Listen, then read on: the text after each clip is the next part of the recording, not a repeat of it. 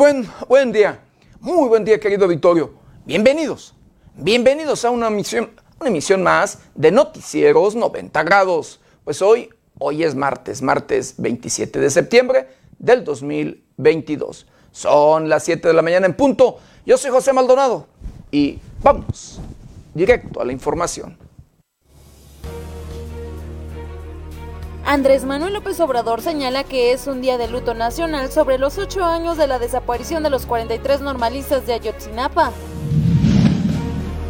Ricardo Anaya afirma que la democracia en México corre peligro de desaparecer. Son cuatro los estados más afectados por la inflación en México. Michoacán ocupa el primer lugar raptan a músico norteño y encuentran su cuerpo en Guaymas, Sonora.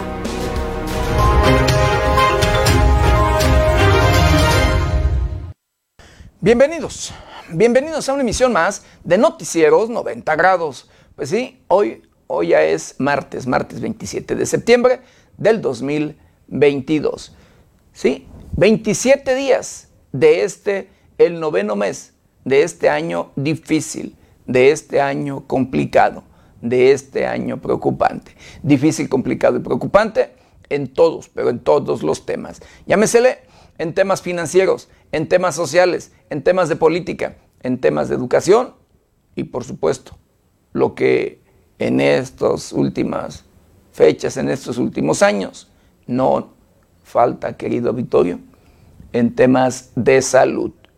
Y claro, corrupción salud y corrupción, que son, valga parte luego, lamentablemente, de pues la realidad hoy, hoy en día. Pero salud que deja pobreza, corrupción de igual manera. Pero eh, desde mi muy personal punto de vista, la corrupción deja más pobreza todavía que la salud.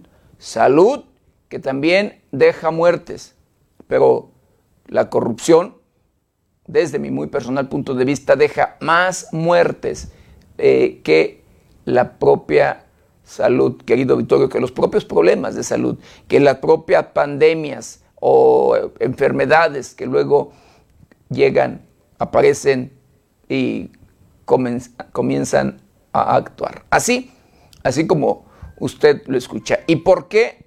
¿Por qué más deja más pobreza y muertes la corrupción?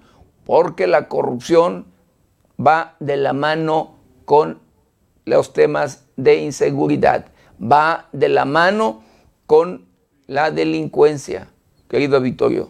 De verdad, corrupción eh, y delincuencia es lo mismo. Si no hubiera corrupción, por supuesto que no habría temas de inseguridad. Pero bueno, los políticos desde tiempos electorales eh, luego hacen compromisos, compromisos con los criminales. Y esto usted lo sabe, usted lo conoce. Conoce al político de su localidad, de su municipio, de su región, querido Vittorio, pero también conoce a aquellos criminales que, tienen el control, que son los que llevan luego la batuta en, esos mismos lugares. Querido Vittorio, criminales políticos y criminales hacen alianzas desde que un político tiene aspiraciones a ocupar un puesto de elección popular llámesele presidencia municipal, diputación local, eh, diputación federal, senaduría o como gobernador. Así como usted lo escucha. Eh, desde tiempos electorales que se hacen estos compromisos, los grupos delincuenciales financian las campañas y desde allí, desde esos momentos, comienzan, comienzan los allí compromisos entre criminales y políticos. Sí, Y por eso, por eso difícilmente luego se, eh, pues, termina o difícilmente se combate este tema de la corrupción por estos compromisos que hay entre estos dos, querido Víctor. El tema de la corrupción que enriquece a ambos y que es un negocio de verdad, un negocio que pareciera que no quieren acabar con él. Triste y lamentablemente, pero así, así es la realidad. Pero bueno, la situación es crítica y cada vez es más difícil, querido Vittorio, en todos los sentidos, porque eh, este tema de corrupción e inseguridad, híjole, cada vez deja más pobreza. Y todo por las prácticas delictivas que llevan a cabo los criminales, las extorsiones, los secuestros, ¿sí? o el asesinatos. Los asesinatos que cometen para sembrar el miedo y terror. Y poder así, sin ningún problema, llevar a cabo su cometido. Pero bueno, así las cosas, así la realidad. Y el día, pues el día de ayer eh, se celebró un año más, un año más de pues la desaparición de los 43 normalistas de Ayotzinapa allá en el estado de Guerrero.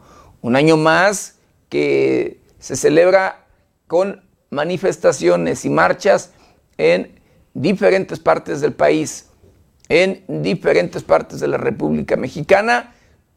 Marchas y manifestaciones, por supuesto, querido auditorio, que se han hecho, pues luego causando daños.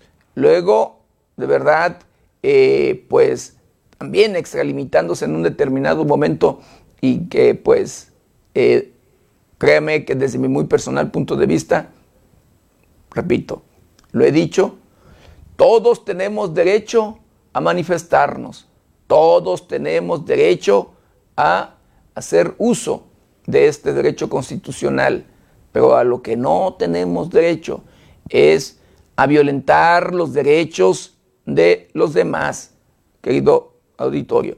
Y por supuesto, el de no dañar el patrimonio de terceros, el ¿sí? no afectar, violentar o demás a aquellos que luego eh, no están de acuerdo con su forma de manifestarse.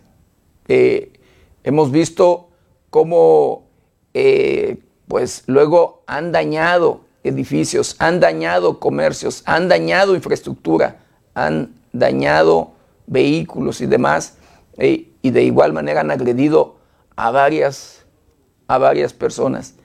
No es así como se resuelven las cosas, no es así como se exige justicia.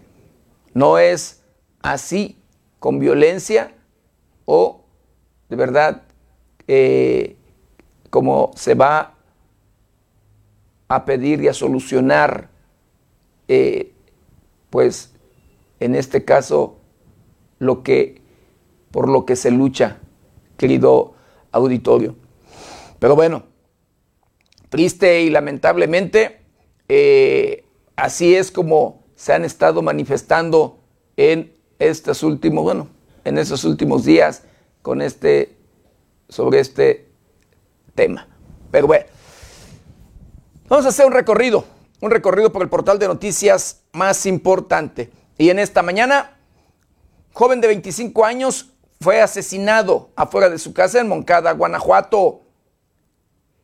Nuevo sismo de 4.0 grados en la escala de Richter con epicentro a 75 kilómetros de Cualcomán, este municipio en el estado de Michoacán que pues sigue registrando, sigue registrando eh, réplicas de sismo.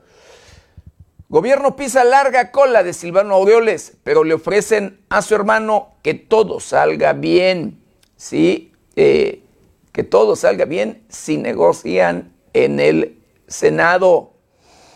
No vamos a perdonar, concluyen en la Ciudad de México manifestaciones por ocho años de Ayotzinapa.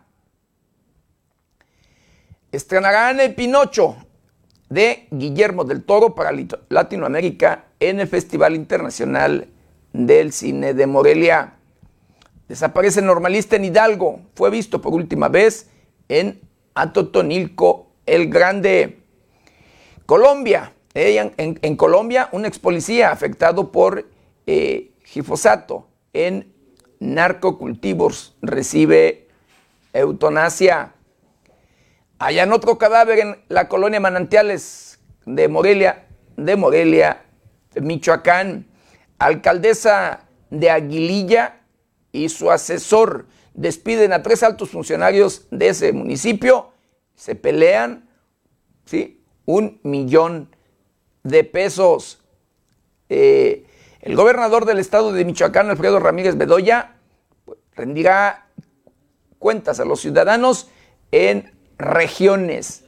Visitará las diferentes regiones y hará, eh, pues, allí eh, eh, un informe regional en cada una de estos lugares. Estas, estas y otras, y otras noticias las encuentra en el portal de noticias 90grados.com.mx. ¿Y ahora qué le parece? Lo invito a que me acompañe a ver juntos un día como hoy.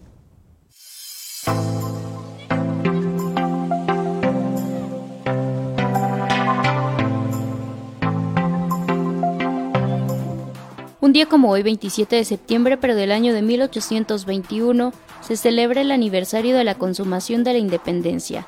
La bandera nacional deberá izarse a toda asta. En 1783 nace en Valladolid, hoy Morelia, Michoacán, Agustín de Iturbide, militar y político, quien fue emperador de México del 21 de mayo de 1822 al 19 de marzo de 1823.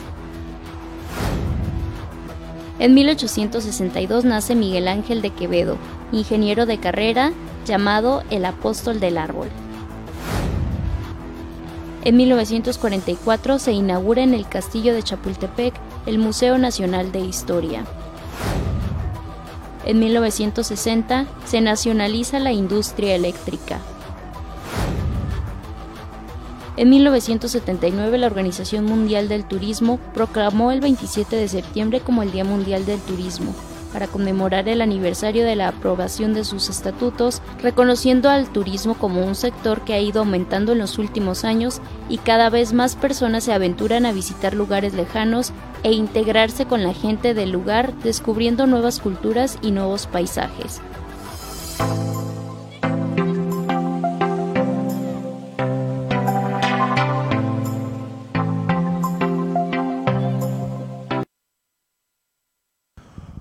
Quiero mandar saludos, saludos muy especiales a todo, a todo nuestro auditorio, a todos aquellos que nos ven y nos escuchan a través de las diferentes plataformas de 90 grados. Saludos, saludos muy especiales a aquellos que nos ven a través de la televisión, los que nos escuchan a través de las diferentes estaciones de radio que se enlazan con este su noticiero preferido y por supuesto, de igual manera, con mucho cariño y respeto a todos, a todos aquellos que nos ven y nos escuchan a través de las diferentes, de las diferentes redes sociales de 90 grados. Un saludo muy especial a usted, querido auditorio, que nos ve y nos sintoniza a través de las diferentes plataformas de este medio de comunicación. Bueno, ya de lleno, de lleno con la información, ¿sí? Y hablando precisamente de este, el octavo eh, aniversario de la desaparición de los 43 jóvenes de Ayotzinapa, pues bueno, el presidente de la República, Andrés Manuel López Obrador, señala que es un día de luto nacional sobre este hecho.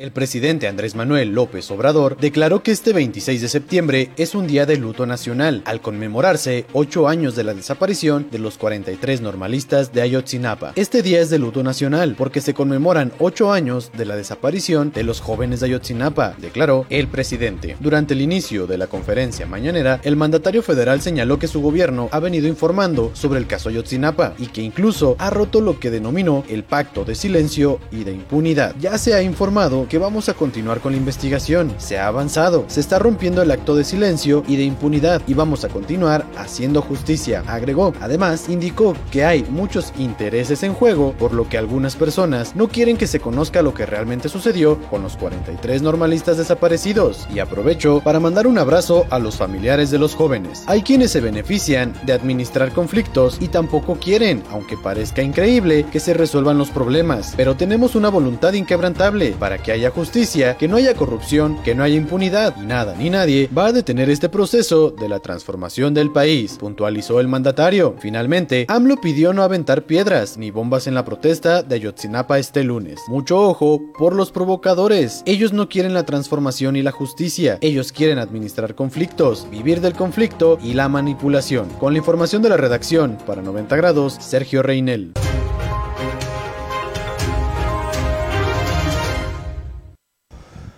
Bueno, el propio presidente de la República, al referirse precisamente sobre este tema y hablando de la filtración de este, el informe del caso de Yotzinapa, pues dice que fue de mala fe. El presidente Andrés Manuel López Obrador dijo que las filtraciones públicas sobre la investigación del caso Ayotzinapa fue un acto de mala fe, aunque agregó que en su opinión no se deben de ocultar ninguna información. El mandatario federal detalló que se señaló que en el tema de los 43 normalistas desaparecidos no se deben ocultar las cosas. Yo creo que lo hicieron de mala fe, pero en mi opinión no se deben de ocultar las cosas. Yo nada más ofrezco mis disculpas no solo por eso, sino por todo lo que injustificadamente hicieron a sus hijos y ofrezco disculpas a los padres, es lo que debe de cuidarse, argumentó AMLO. Agregó que en algún momento los familiares plantearon que querían la verdad, aunque fuese dolorosa, y sí es muy dolorosa, mucho, mucho, muy dolorosa, agregó. Ese es el único tema, lo demás es una actitud, con todo respeto, de sopilotes, pero si se conoce la verdad, no hay problema. Si se conoce la verdad es lo que más va a liberar, no ocultar nada, indicó. López Obrador señaló que dicha filtración pudo tener el objetivo de que si se daba a conocer dicho documento perdería su valor legal. Sí, yo dije porque se tenía que testar que los abogados y jueces pongan por delante la justicia, no es posible que por un asunto de procedimiento se impida hacer justicia, porque a lo mejor quienes filtraron este documento sin testar lo hicieron pensando que de esa manera ya no van a tener validez legal. Sí, nada más que esto no es un asunto nada más jurídico, este es un asunto de justicia y de Estado, expuso. Recordemos que el subsecretario de Gobernación Alejandro Encinas pidió el sábado a la Fiscalía General de la República que inicie una investigación para que se identifique y castigue a quienes resulten responsables por una grave filtración de información del caso Ayotzinapa. Con información de la redacción para 90 grados, Jade Hernández.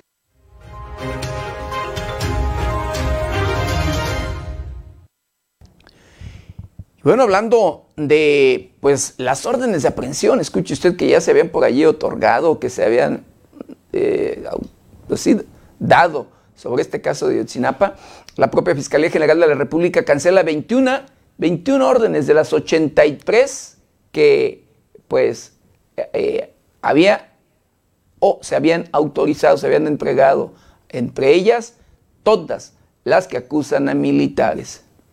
La Fiscalía General de la República canceló al menos 21 de las 83 órdenes de aprehensión que había girado por el caso Ayotzinapa, mismas que habían sido emitidas el pasado mes de agosto. Se logró saber que la FGR, que encabeza Alejandro Gersmanero, solicitó la cancelación de al menos 21 de las 83 órdenes de detención que la unidad que investiga el caso Ayotzinapa pidió desde el mes pasado. El juez que concedió las órdenes ha accedido a la petición de la FGR y las ha dejado sin efecto.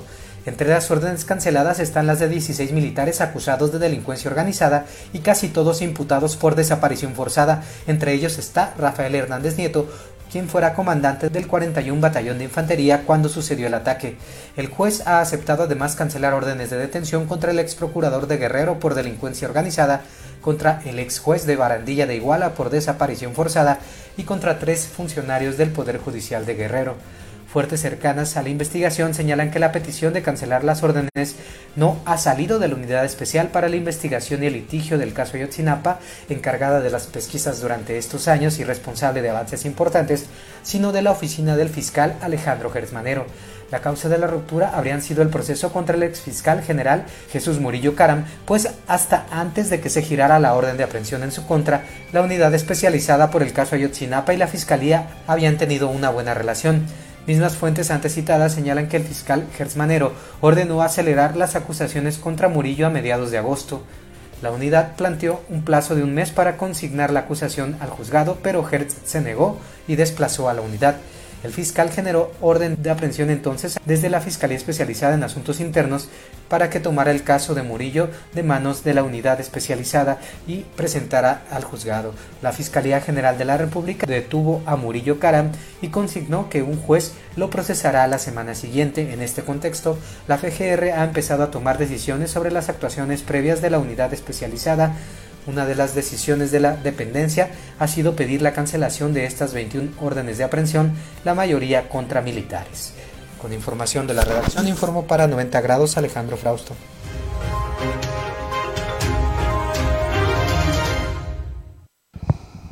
Bueno, ante estas manifestaciones registradas el día de ayer en todo el país, querido auditorio, en la capital del país blindan el Palacio Nacional.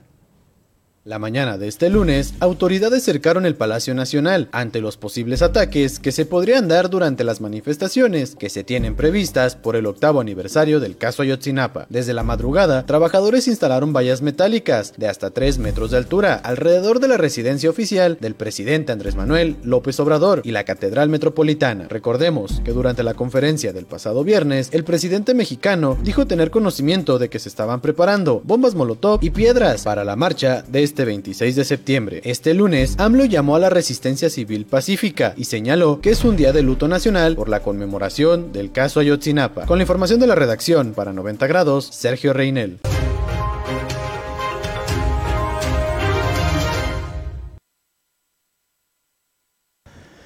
Bueno, los manifestantes, como luego lo hemos dicho, pues no respetan nadie, ni nada, ni el propio patrimonio nacional. El ángel de la independencia fue, pues, grafiteado. En el marco del octavo aniversario de la desaparición de los 43 estudiantes normalistas de Ayutzinapa, arrancó del Ángel de la Independencia la marcha que pretende llegar al Zócalo capitalino. Miles de personas salieron a marchar para recordar la falta de justicia y avanzan sobre la avenida Paseo de la Reforma. Algunos manifestantes han realizado pintas políticas en inmuebles y mobiliario urbano. El ángel de la independencia también fue grafiteado por los manifestantes en el arranque de la marcha que continuó su camino sobre el Paseo de la Reforma para incorporarse a Juárez, doblar a la izquierda por el eje central y luego a la derecha por la 5 de mayo, vialidad que los conduce al Zócalo. Desde la mañana se encuentra protegido por vallas del Palacio Nacional y las calles de Moneda y Corregidora que se encuentran cerradas y algunos inmuebles de la calle 5 de mayo también fueron protegidos por vallas para evitar que sean vandalizados. Con información de la redacción para 90 grados, Jade Hernández.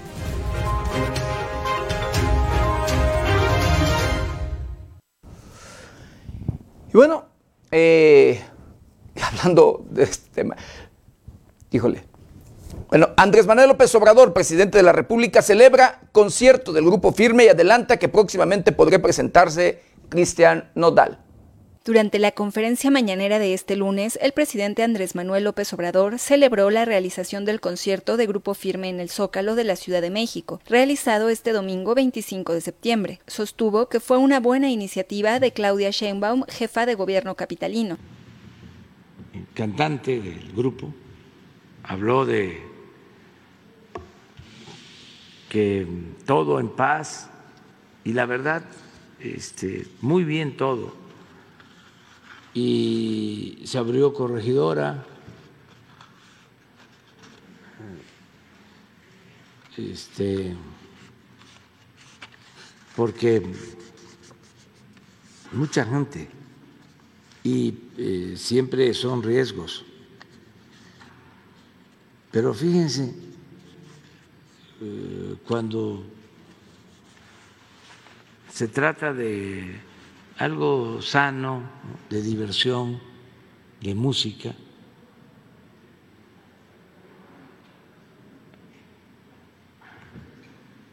la gente va a eso, contentos, las parejas, hasta familias. Y me decía Beatriz, ¿y por qué traen a los niños?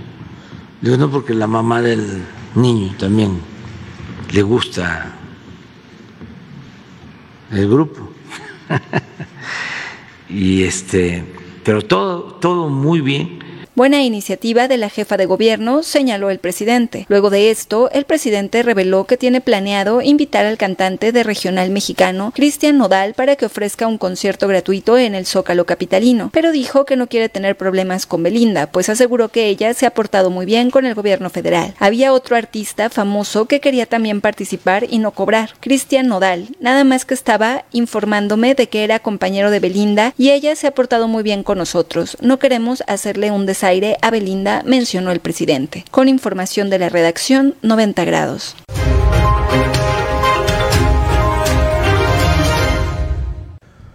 Bueno, y en este concierto, sí, de eh, Grupo Firme, roban cámaras y equipo de reporteros durante el evento.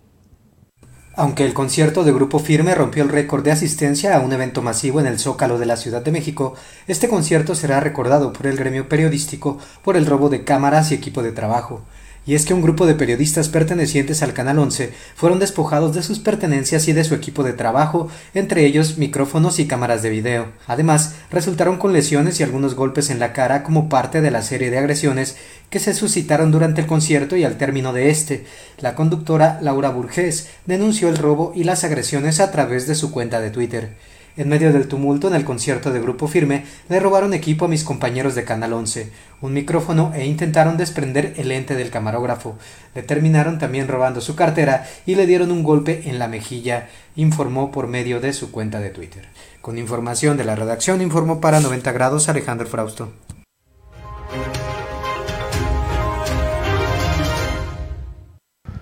Bueno, y hablando del el tema, pues, ejército, sí, de que continúe, eh, querido Victorio, el ejército en las calles, como lo ha dicho el presidente de la República, como sigue haciendo la propuesta. Bueno, el propio presidente de la República ha propuesto que se haga una consulta ciudadana. Él afirma que la consulta ciudadana para mantener eh, pues, al ejército en las calles se hará sin el Instituto Nacional Electoral. El presidente de México, Andrés Manuel López Obrador, informó que este martes presentará el programa de la realización de la consulta ciudadana para mantener el ejército en las calles y declaró que lo hará sin ayuda del Instituto Nacional Electoral. La política partidista o los sentimientos de la gente. ¿Qué es lo más importante? Entonces, ¿a quién le afecta? El que se haga una consulta. Mañana vamos a presentar aquí eh, el programa. No se le va a llamar consulta porque tiene que buscarse el marco legal apropiado. Tampoco queremos que participe el INE porque nos va a pedir muchísimo dinero por lo que se va a buscar la forma de que no se gaste y de que todos ayuden. Pueden ayudar los gobernadores, presidentes municipales y organizaciones sociales, detalló. Asimismo, admitió que dicha consulta no será vinculante, pero sí permitirá cambiar la opinión de los legisladores que se oponen a la propuesta, pues puede llevarlos a cambiar de parecer, de rectificar. Aseguró que no existen presiones contra los senadores que votaron en contra. Dijo que ellos no presionan a nadie, ya que cada quien es responsable de sus actos. Lo único que no quieren es que la élite, una minoría siga decidiendo por todos, como era antes. Con la información de la redacción, para 90 grados, Sergio Reinel.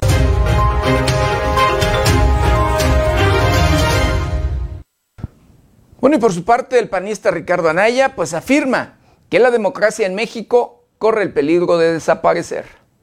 Justo ahora estamos viendo lo que Morena está dispuesto a hacer para pasar la reforma de la militarización. Y lo que sigue inmediatamente después, porque ya lo dijeron, es la reforma electoral. El político mexicano Ricardo Anaya, a través de un video, afirmó que la próxima reforma electoral busca desaparecer al INE, con lo cual, indicó, se corre el peligro de que la democracia desaparezca. El ex candidato presidencial habló también de la reforma que busca ampliar la presencia del ejército en las calles hasta 2028, en vista de lo que está sucediendo con la reforma relativa a la militarización de la seguridad. Es de esperar que la fracción morenista en el Congreso intente por todos los medios pasar la reforma electoral que ya han anunciado. Y si desaparece el INE, pues desaparece la democracia en México. Desde los ataques empezaron hace mucho. ¿Te acuerdas cómo en 2021 los de Morena se cansaron de decir esto? Y el INE va a caer. Porque el INE se tiene que ir y va a caer. Va a caer, va a caer. El INE va a caer, va a caer, va a caer. El INE va a caer. ¿Te acuerdas que López Obrador salió con el cuento de que el INE era carísimo? ¿El INE? En esta, en esta eh, reforma sí, administrativa. Pues miren lo que hicieron. ¿Es el, electoral que me menciona? sí, electoral. claro además costosísimo. Mencionó que los ataques al Instituto Nacional Electoral comenzaron hace tiempo en voz de personajes de Morena como Salgado Macedonio y Mario Delgado, además de que el presidente ha hablado en numerosas ocasiones en contra del INE y de sus funcionarios, acusando al organismo, entre otras cosas, de ser costosísimo, agregó. Ahora resulta que el presidente que lleva gastados 74 mil millones en un aeropuerto sin vuelos y 300 mil millones en una refinería que no refina, dice que el INE es caro, puntualizó. Finalmente, dijo considerar un pésimo pretexto que se busque desaparecer al órgano electoral, pues afirmó que con lo que se gastó en la cancelación del aeropuerto de Texcoco alcanzaba para mantener al INE durante 25 años más. Con información de la redacción para 90 grados, reportó Paulina Martínez.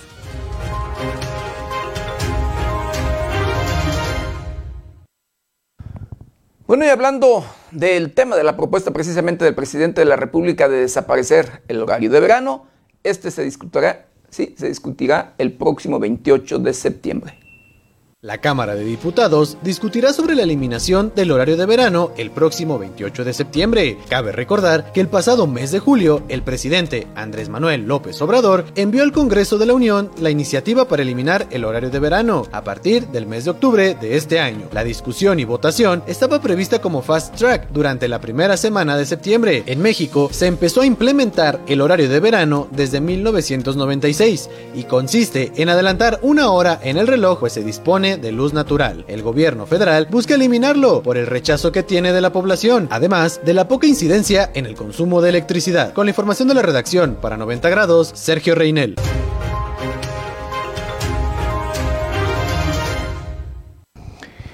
Pues sí, mañana se discute.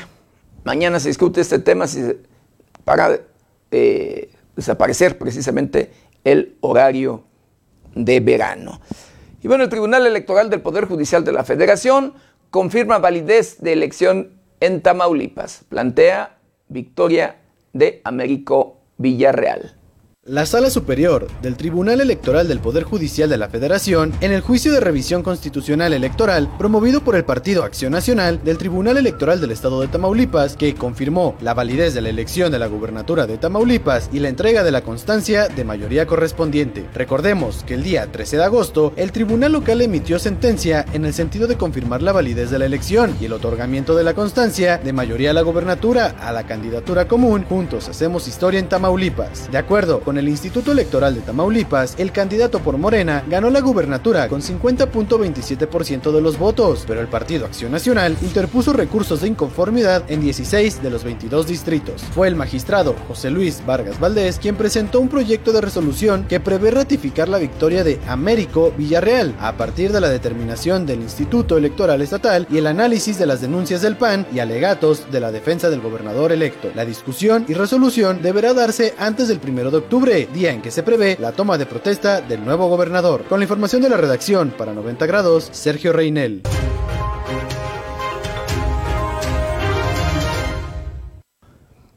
Bueno, y en Oaxaca muere alcaldesa de Loma Bonita.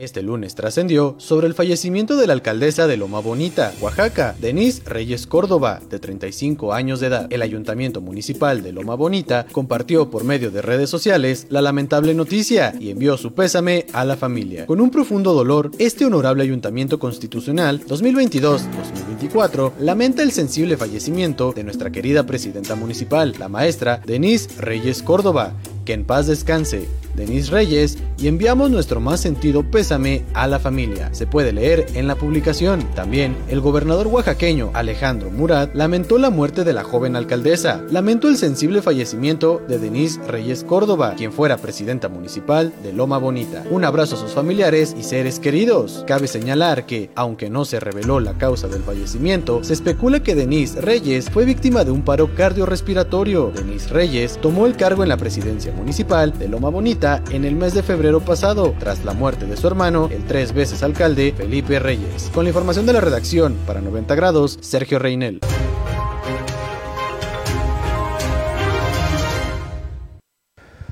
Bueno, detectan a operador financiero de un cártel criminal que compró, eh, bueno, compró eh, departamento de 2 millones de dólares.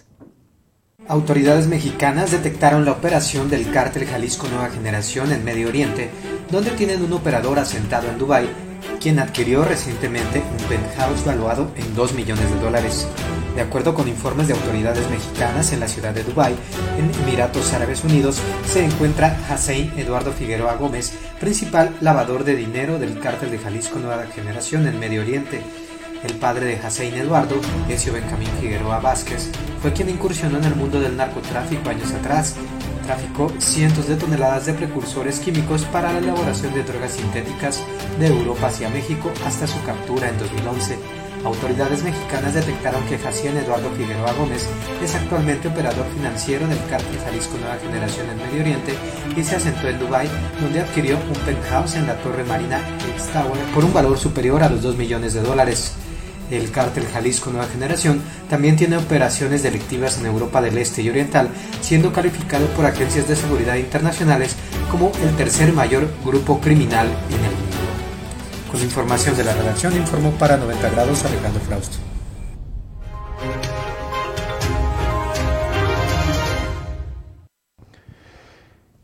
Y bueno, eh, hablando precisamente de delincuencia, querido Victorio, extraditan a los Estados Unidos a Nazario, el Inge, traficante y operador financiero del, de un cártel mexicano.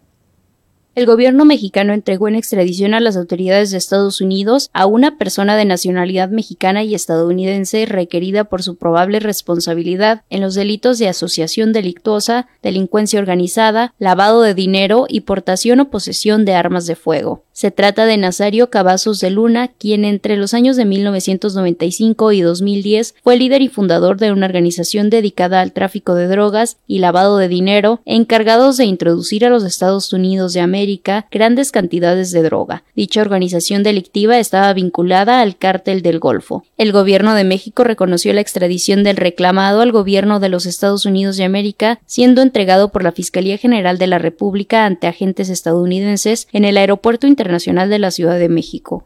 Con información de la redacción para 90 grados, Jade Hernández.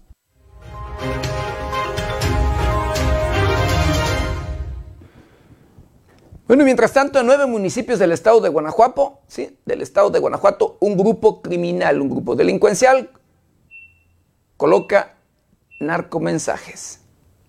En al menos nueve municipios del estado de Guanajuato fueron localizadas narcomantas con mensaje escrito de un grupo delincuencial. Los hechos se registraron poco antes de la luz del día de este lunes en las localidades de Irapuato, Cuerámaro, Pueblo Nuevo, Celaya, Apaseo el Grande, Salvatierra, Tarímoro y Acámbaro. En los sitios las autoridades trabajaron rápido para retirar las mantas y de lo ocurrido hasta el momento las autoridades no se han pronunciado ni dado a conocer a alguna persona detenida relacionada con lo sucedido. Con información de la redacción para 90 grados, Jade Hernández.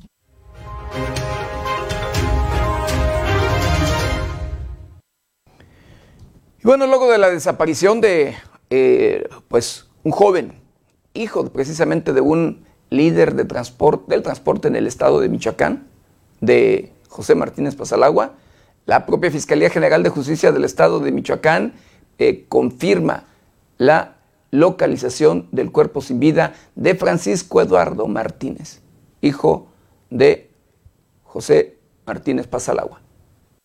Luego de que la Fiscalía General del Estado concluyera con las actuaciones de identificación y reconocimiento de tres personas que fueron halladas sin vida en una finca de la ciudad de Morelia, se confirmó que se trata de quienes en vida respondieran a los nombres de Francisco Eduardo Martínez, hijo del líder transportista José Trinidad Martínez Pasalagua, así como Jorge Iván P. y Rodrigo A.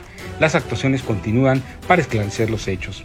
Al respecto se informó que el pasado 11 de septiembre Jorge Iván P. y Rodrigo A. fueron vistos por última vez en el fraccionamiento Villas del Pedregal, mientras que el día 12 de ese mismo mes Francisco Eduardo Martínez se comunicó con su familia refiriendo que irían Guapan. Desde entonces se desconocía su paradero.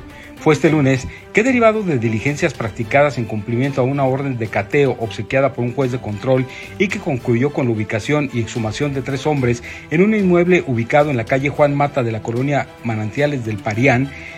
de los que ya se cuenta con dictámenes de medicina y odontología forense practicada por la Coordinación General de Servicios Periciales. Con relación a dichos análisis, la Fiscalía General del Estado encontró correspondencias por su ropa, señas particulares y tatuajes, por lo que una vez que se emitieron los dictámenes respectivos, se notificó a los consanguíneos de los agraviados, quienes han hecho el reconocimiento de acuerdo al protocolo para reclamar los cuerpos ante la gente del Ministerio Público. Es de mencionar que las actuaciones en torno al caso siguen adelante con la finalidad de esclarecer el hecho criminal informó 90 grados.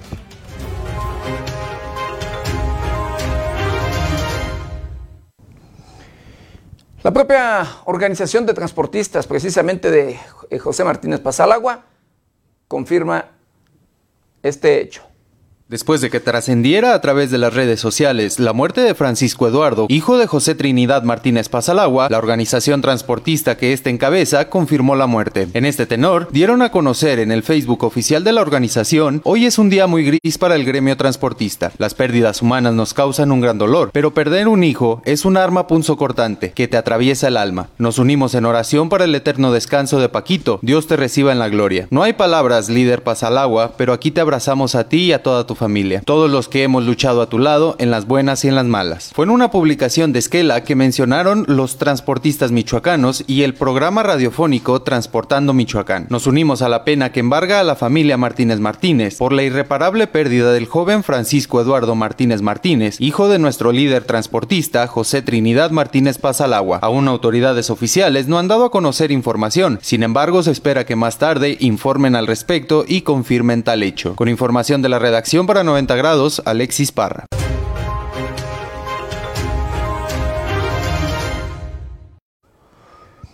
Con plata o plomo, cártel se apodera del transporte público en el municipio de Zitácuaro, Michoacán. Obligan a recaudar extorsiones y cobro de piso, según autoridades federales.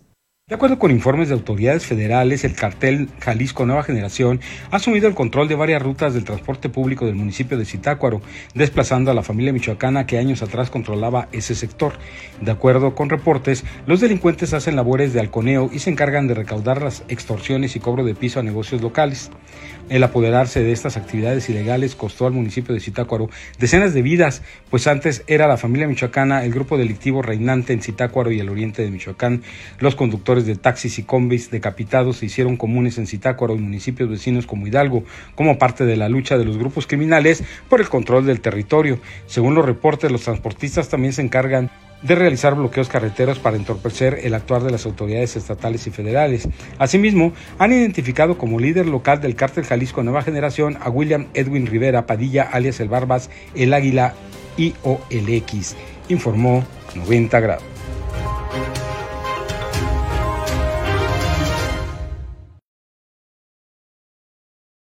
de un, de un niño, de un menor de edad, detienen a instructora de natación en la Ciudad de México. Juana N., quien es instructora de natación en un curso de verano impartido en la alberca olímpica de la alcaldía Benito Juárez, en la Ciudad de México, fue detenida bajo el cargo de homicidio culposo, informó la Fiscalía General de Justicia. Los datos de la investigación revelan que el 21 de septiembre del año 2000, Juana impartía un curso de verano infantil en la alberca olímpica. Al terminar los ejercicios, la instructora y sus alumnos salieron de la alberca, pero en el fondo quedó el cuerpo de un niño. Tiempo después, los restos de la víctima fueron encontrados en el fondo de la fosa de clavados. El Ministerio Público determinó la posible participación de Juana N. en el homicidio culposo, por lo que solicitó y obtuvo la orden de aprehensión en su contra. De acuerdo a información revelada por el Universal, en esa misma alberca murió un niño de nueve años en el mes de agosto del año 2001. Con información de la redacción para 90 grados, reportó Paulina Martínez.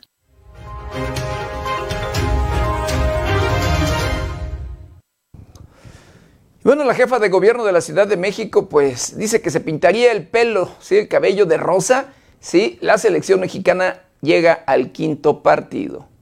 La tarde de lunes, la jefa de gobierno capitalino, Claudia Sheinbaum, encabezó la presentación de la gira de la Copa del Mundo en la Ciudad de México. Entre risas nerviosas, la jefa de gobierno dijo que si Gerardo Martino y la selección mexicana lograran llegar al quinto partido del Mundial, se pintaría el cabello rosa. Si llega al quinto partido, me pinto un mechón rosa, afirmó Sheinbaum. Desde el Mundial de 1986, que se celebró en México, la selección nacional no ha logrado llegar al quinto partido y en esa ocasión el conjunto azteca perdió contra Alemania en penaltis. Las veces que más cerca ha estado de llegar al quinto partido fue Francia en 1998 y en Brasil en 2014. En Qatar del 2022, para que la selección pueda llegar al quinto partido, primero tendrá que vencer a Polonia, seguido de Argentina y después de Arabia Saudita, mientras que en octavos de final la selección mexicana se podría medir con Francia o Dinamarca.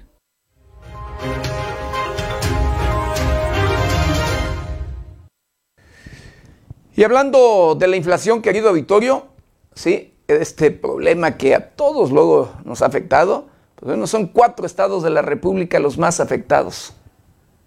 El informe del Instituto Nacional de Estadística y Geografía INEGI sobre la inflación en México señala que son cuatro los estados que han sido los más afectados. En su informe, el INEGI señala que la inflación general de la primera quincena de septiembre en el país se registró en 8.76%, lo que la coloca ligeramente por encima del consenso del mercado. Pero cuatro de los 32 estados de México fueron los más afectados con una inflación superior al 10% en esta quincena y se trata de Michoacán, Oaxaca, Durango y Campeche. Esta es la primera vez durante este año que cuatro entidades registran una inflación mayor al 10%, ya que en meses fueron solo dos. Oaxaca y Campeche habían reportado cifras superiores a ese porcentaje. Además, de acuerdo con México como vamos, la inflación de Oaxaca y Michoacán se debe en parte a que son los estados con mayores receptores de remesas en el país. Por otro lado, son cinco estados los que reportan la menor inflación, de acuerdo con la tasa anual de la primera quincena de septiembre, y se trata de Querétaro, Ciudad de México, Aguascalientes, Estado de México y Tabasco. La inflación anual de México en la primera quincena de septiembre es de 8.76%, superior al 8.72% que se esperaba. Con información de la redacción para 90 grados, reportó Paulina Martínez.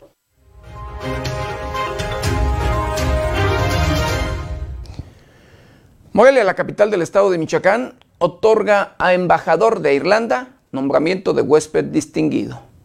La embajadora de Irlanda en México, Meave von Heinitz, recibió del Cabildo de Morelia el nombramiento como huésped distinguido. La síndico municipal de Morelia, Susan Melissa Vázquez Pérez, dio lectura a la semblanza de la embajadora que destaca por su trayectoria como diplomática. Posee una gran experiencia en materia diplomática. Fue tercera secretaria en la División de Economía del Ministerio de Relaciones Exteriores de Dublín. Tercera secretaria en la Embajada y Representación Permanente de Irlanda ante la ONU en Viena. Primera secretaria en la Embajada y Representación Permanente de Irlanda ante la ONU en Viena. En su intervención, la embajadora de Irlanda agradeció el reconocimiento, pero además envió abrazos solidarios a las familias afectadas tras los sismos ocurridos en Michoacán. También aprovecho esta ocasión para expresar mi solidaridad y apoyo a los habitantes de Michoacán para las afecciones causadas por los temblores ocurridos este mes.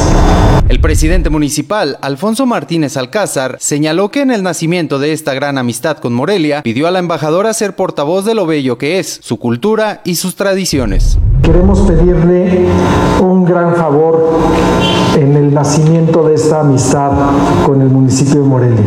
Queremos que nos ayude a platicar lo hermoso que es nuestra ciudad, la calidez de su gente y todo lo que tenemos para compartir con el mundo entero y específicamente con el país que usted representa en, el nuestro, con, con Irlanda. Destacó que Morelia es la segunda ciudad con más universidades en el país, en donde además llega a la capital una institución educativa irlandesa, Barmont School, que se adelantó a sus tiempos y superó la pandemia. Con información de América Juárez para 90 grados, Alexis Parra.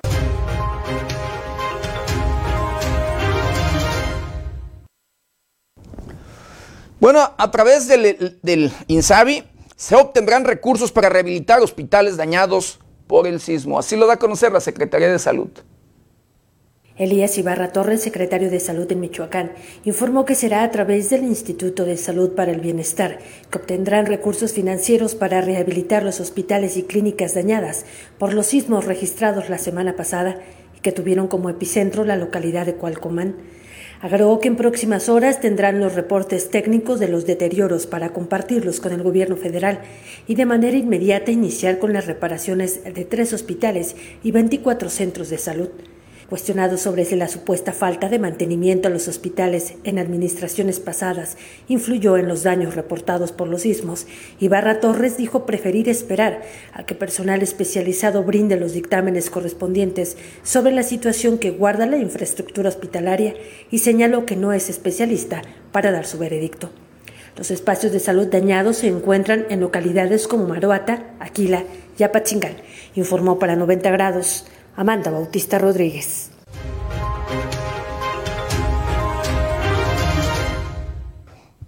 Bueno, de acuerdo al presidente municipal de Pátzcuaro, Michoacán, Julio Arriola, es primordial sensibilizar sobre el embarazo adolescente.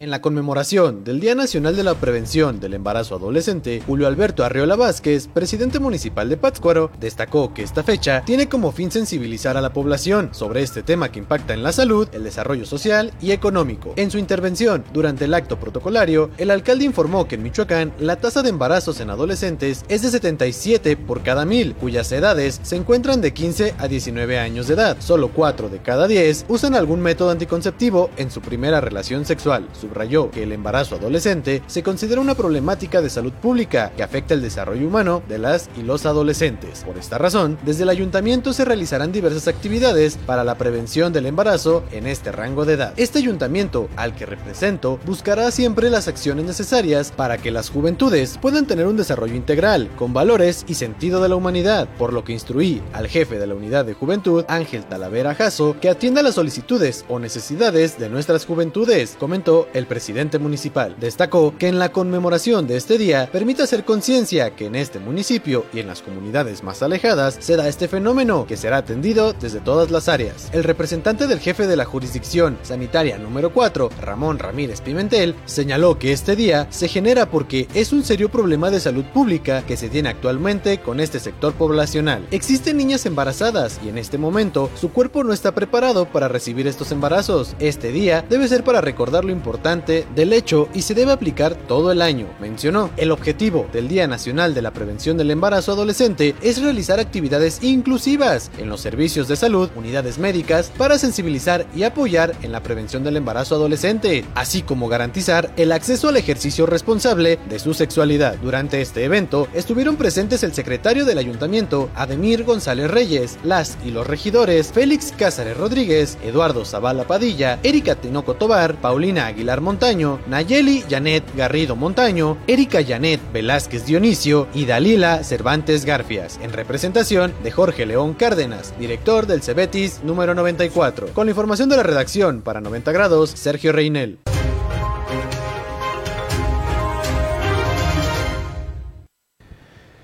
Alertan sobre fraudes, fraudes de supuesto pase directo a residencias médicas.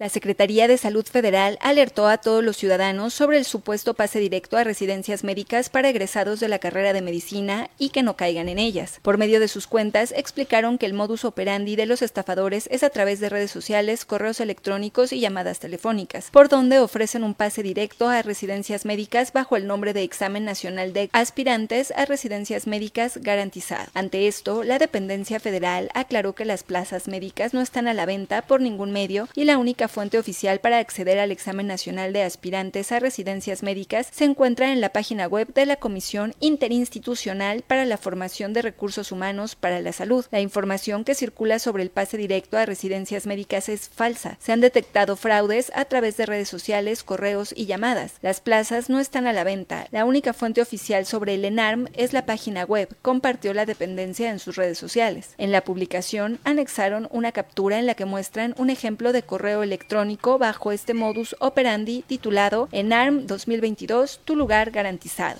y va dirigido a una estudiante de la Universidad Popular Autónoma del Estado de Puebla. En el contenido del correo se lee, la oportunidad de ser residente está en tus manos. En caso de recibir un correo como este, mensaje o llamada, la Secretaría de Salud pide que se haga caso omiso y que se consulten los canales oficiales para mayor información sobre los procedimientos. Con información de la redacción para 90 grados, reportó Paulina Martínez.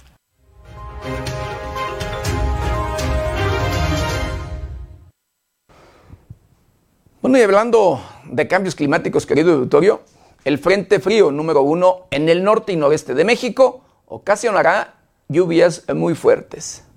El Servicio Meteorológico Nacional informa que, para este día, el Frente Frío número 1 sobre el norte y noreste de México ocasionará lluvias puntuales muy fuertes en Tamaulipas, puntuales fuertes en Nuevo León y chubascos en Coahuila, Chihuahua y Sonora, todas con descargas eléctricas. La masa de aire fría que impulsa al frente producirá ligero descenso de temperatura en zonas de los estados fronterizos del norte de México, rachas de viento de 60 a 70 kilómetros por hora con tolvaneras en Sonora y de 50 a 60 kilómetros por hora en Tamaulipas, mismas que se acompañarán de posibles tolvaneras en Nuevo León, Coahuila, Chihuahua y Baja California. Un canal de baja presión sobre el suroeste del Golfo de México y el sureste del país interaccionará con la vaguada amazónica que se extenderá muy próxima a las costas de Chiapas, originando lluvias puntuales intensas en zonas de Veracruz, Oaxaca y Chiapas, así como puntuales muy fuertes en Tabasco. Un segundo canal de baja presión sobre el occidente de la República Mexicana, en combinación con el ingreso de humedad proveniente del Océano Pacífico ocasionarán lluvias puntuales intensas en Puebla, Hidalgo y San Luis Potosí, puntuales muy fuertes en Guerrero y Querétaro, además de lluvias puntuales fuertes en Tlaxcala, Morelos, Estado de México, Ciudad de México, Guanajuato, Michoacán, Colima y Jalisco. Asimismo, continuará el ambiente vespertino cálido en gran parte de las entidades del país, así como temperaturas muy calurosas superiores a los 40 grados centígrados en el noreste de Baja California y noreste de Sonora. La aproximación del huracán Ian originó originará el flujo de aire húmedo del Mar Caribe hacia costas de la península de Yucatán, generando lluvias puntuales muy fuertes en Quintana Roo y Yucatán, así como lluvias puntuales fuertes en Campeche, rachas de viento de 60 a 70 km por hora y oleaje de 2 a 3 metros de altura sobre las costas de Quintana Roo y Yucatán. Con la información de la redacción para 90 grados, Sergio Reinel.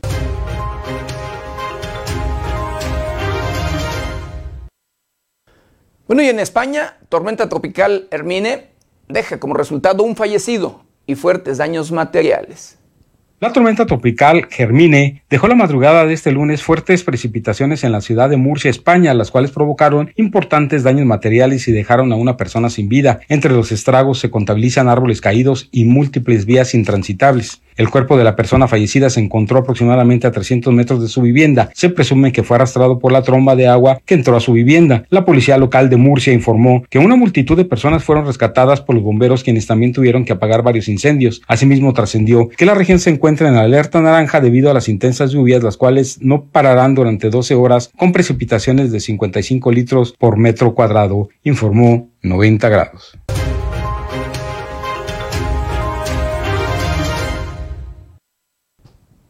Bueno, y en Perú activan alerta epidemiológica por dengue. Sí, van 58 mil casos ya registrados.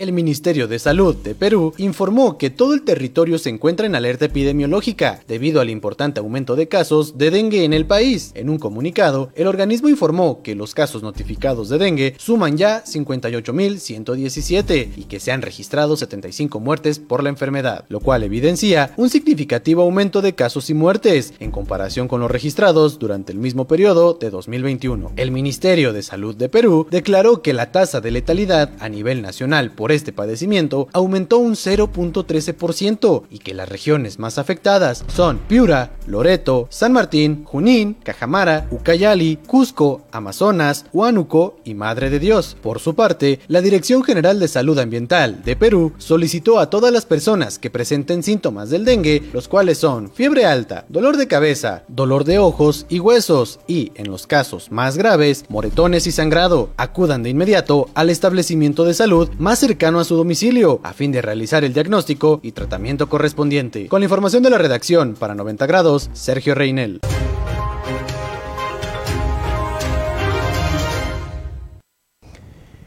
Bueno, y en Panamá, un avión procedente de la Ciudad de México se sale de la pista del aeropuerto.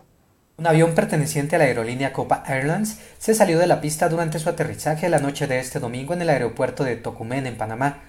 A través de un comunicado, la compañía señaló que no se registraron heridos luego del incidente y declaró que en el avión viajaban 159 pasajeros y 7 tripulantes, los cuales fueron trasladados a la terminal, en donde recibieron atención del personal de la aerolínea.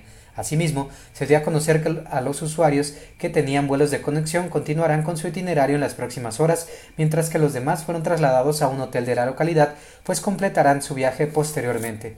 Por su parte, el Aeropuerto Internacional de Tocumen, luego del suceso, cerró temporalmente sus operaciones debido a las condiciones climatológicas producto de la tormenta tropical Ian, la cual esta madrugada se convirtió en huracán categoría 1.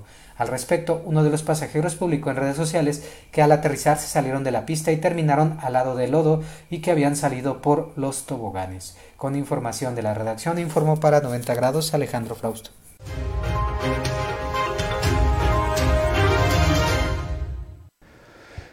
Y bueno, hablando de la obra del tren Maya, querido Victorio, pobladores denuncian afectaciones y cortes en el servicio de luz por este tema. Pobladores de la comunidad Villa del Triunfo en Tabasco denunciaron afectaciones por la construcción de una estación del tren Maya en donde actualmente opera una fábrica china de durmientes para los rieles de la vía. El pasado 11 de septiembre, a través de un pliego petitorio dirigido al director del Fondo Nacional de Fomento al Turismo Fonatur, Javier May, y encargado del tren Maya, los habitantes indicaron que con la instalación del campamento chino se ha visto afectado el servicio de energía eléctrica, ya que sufren de variación de voltaje y sus de energía de varias horas y muchas veces al día, y como consecuencia se dañan los aparatos electrodomésticos. Asimismo, expusieron que el levantamiento de esta obra ha llevado a la destrucción de sus calles por el paso de la maquinaria pesada de la empresa Mota Emgil, la destrucción del drenaje y de la tubería de agua potable, además de la amenaza de que se divida el paso de un lado a otro del poblado y la colocación de dos pasos peatonales en los extremos de la comunidad. Estamos conscientes de que las obras del tren Maya traerán progreso a nuestra comunidad, pero el precio que los habitantes estamos pagando actualmente es caro, indicaron los pobladores, quienes posteriormente bloquearon las obras. Luego de dicho bloqueo, Emilio Lara, uno de los habitantes de la comunidad, leyó arriba de una excavadora un pliego de las nuevas promesas que se les habían hecho, reparación de las calles, revisión de los pozos de agua, un banco de energía para la bomba de paneles solares, revisión de la ubicación del paso peatonal y reuniones mensuales. Con información de la redacción para 90 grados, reportó Paulina Martínez.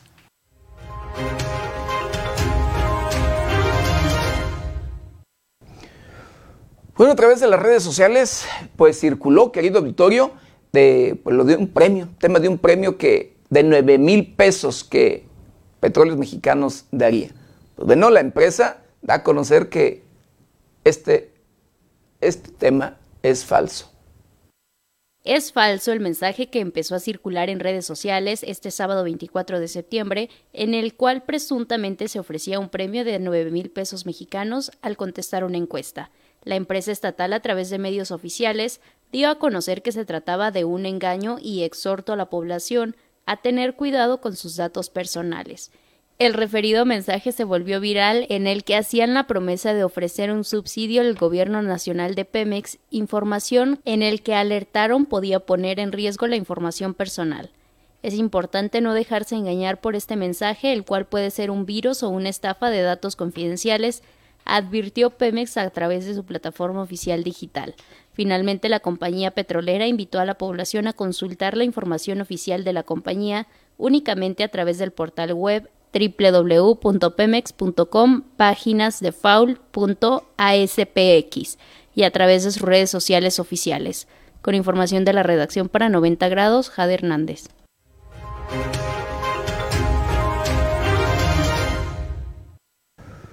Bueno, y en Ciudad Juárez, Chihuahua, detienen a cuatro policías por su presunta participación por riña en un cerezo.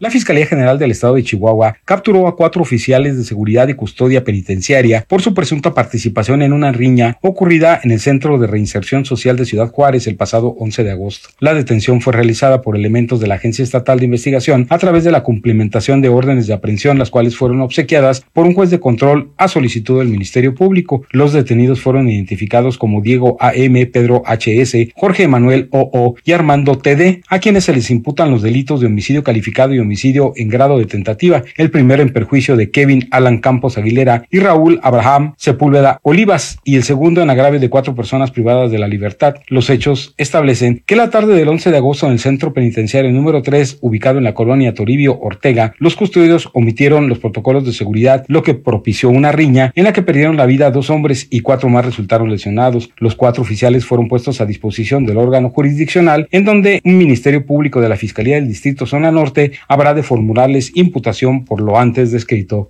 informó 90 grados.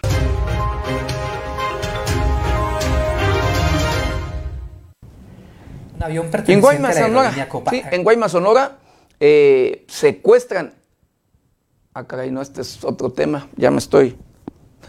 bueno, detienen a una persona que intentaba ingresar 57 gramos de metafetamina en un cerezo de Uruapan. La Fiscalía General de la República en Michoacán inició carpeta de investigación en contra de una persona por el delito contra la salud luego de ser sorprendida intentando ingresar metanfetamina al Centro de Readaptación Social Eduardo Ruiz del municipio de Uruapan.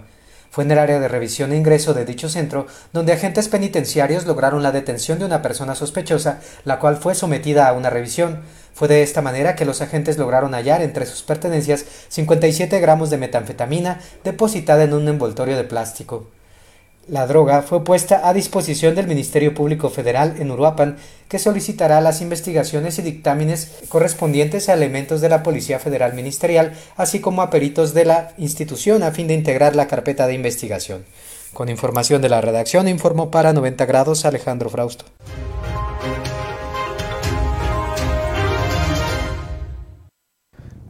Bueno, y ahora sí, hasta... ¿No? Bueno, sí, nos vamos hasta Guaymas, Sonora. En Guaymas, Sonora secuestran, secuestran a un músico de, sí, de un grupo norteño y localizan su cuerpo sin vida.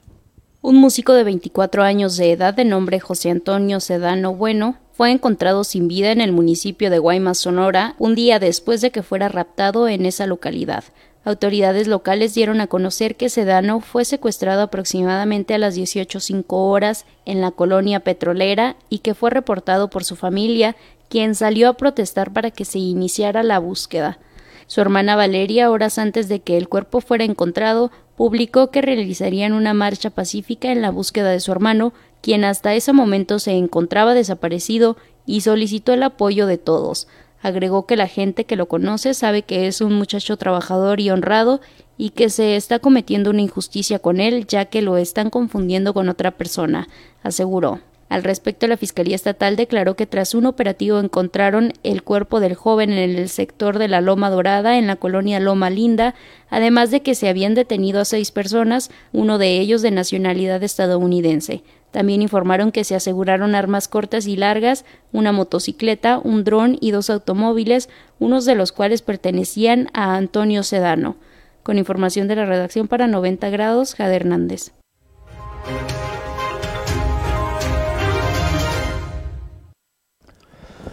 Para que no nos sorprendan los cambios climáticos, querido auditorio, acompáñeme a conocer el pronóstico del tiempo para las próximas horas.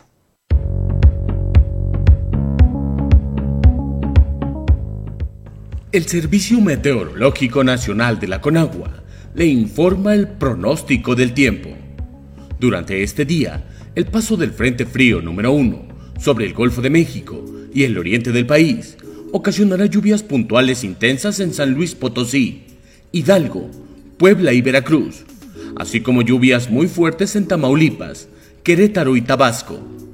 La masa de aire frío asociada al frente generará evento de norte, con rachas de 50 a 70 km por hora y oleaje de 1 a 2 metros de altura en las costas de Tamaulipas, Veracruz, Istmo y Golfo de Tehuantepec, así como descenso en las temperaturas mínimas, con posibles heladas en zonas montañosas de Chihuahua, Durango, Estado de México, Tlaxcala, Puebla e Hidalgo.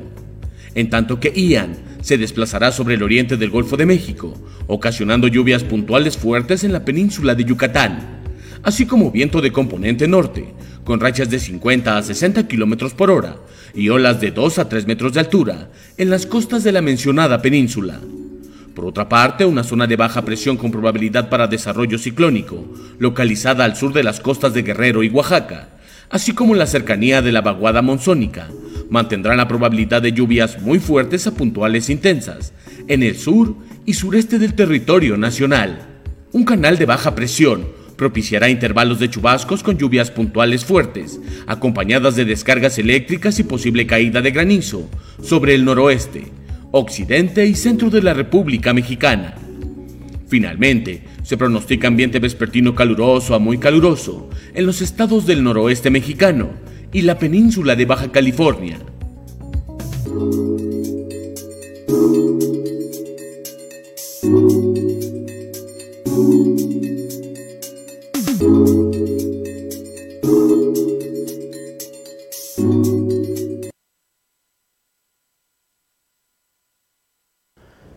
Pues hemos llegado. Hemos llegado al final de una emisión más de Noticieros 90 grados. No sin antes quiero agradecerle de verdad infinitamente el que nos hayan acompañado en este su noticiero preferido. De igual manera, el que nos ayuden, nos ayuden a compartirlo para llegar a todos los rincones del planeta. Yo lo espero mañana, mañana ya miércoles, de 7 a 8 de la mañana. Nuestra querida compañera Berenice Suárez, de 8 a 9 de la noche. Y recuerde, lávese las manos constantemente con agua y jabón. Utilice gel antibacterial, cubrebocas, careta de ser posible. Guarde su distancia, cuídese y cuide a los suyos. Yo soy José Maldonado. ¿Está usted bien informado?